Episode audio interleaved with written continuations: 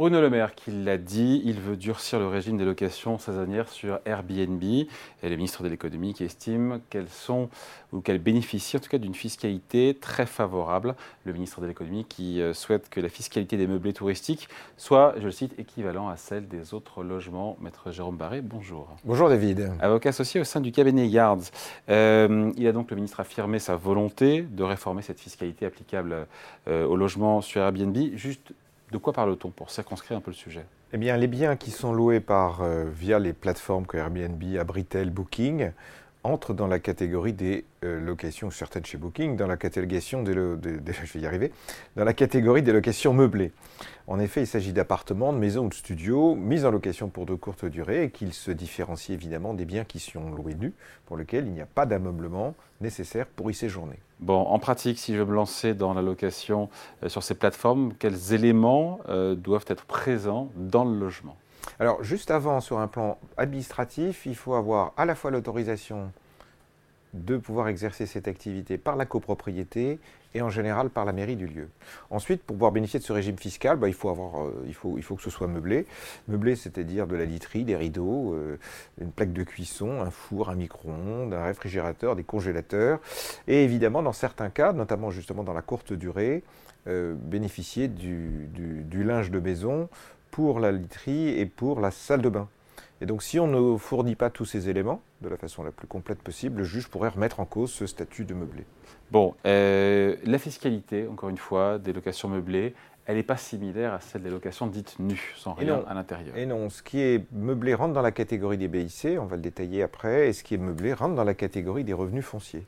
Bon, et quelles sont les conséquences de ces distinctions alors? Ben, La plus concrète et la plus parlante, c'est que là où un loueur en meublé peut appliquer son activité, il bénéficiera euh, d'un abattement forfaitaire de 50% sur les revenus issus de sa location. Si ses recettes n'excèdent pas 72 600 euros, alors qu'un loueur nul, lui, ne va pouvoir bénéficier que dans le cadre du microfoncier eh de l'application de 30%. Jérôme, on entend souvent parler euh, de LMNP, de LMP. Euh, est-ce que vous pouvez nous éclairer sur ces sigles et sur euh, leurs différences? Oui, parfaitement. On a deux types de location meublée. On a celle qui est professionnelle, la location meublée professionnelle, LMP, et celle qui ne l'est pas, la location meublée non professionnelle. Donc, pour présenter au statut de LMP, deux conditions doivent être réunies par le loueur. Un, avoir euh, une activité supérieure, un chiffre d'affaires supérieur à 23 000 euros, et deuxièmement, que cette activité soit l'activité de revenus supérieurs, de revenus professionnels supérieurs, au sein d'un ménage, au sein d'un couple. Si on n'a pas cette considération, on ne peut pas bénéficier de ce régime professionnel. Bon, et quelles sont les incidences euh, de cette qualification LMNP ou LMP concrètement? Alors les incidences, c'est l'amortissement et les revenus. On a vu qu'on avait un abattement de 50% pour les revenus qui étaient inférieurs à 72 600, professionnels, non professionnels. Dans les deux cas, on peut également amortir au titre du revenu. Dans le cas du LMNP, si vous avez un déficit, vous ne pouvez pas l'imputer sur le revenu global. Dans le cas du LMP, si vous avez un déficit, vous pouvez l'imputer sur le revenu global. C'est ça qui est l'intérêt. Bon, quand on est loueur, euh, on parle d'Airbnb, mais pardon, il y a aussi Abritel ou d'autres plateformes évidemment.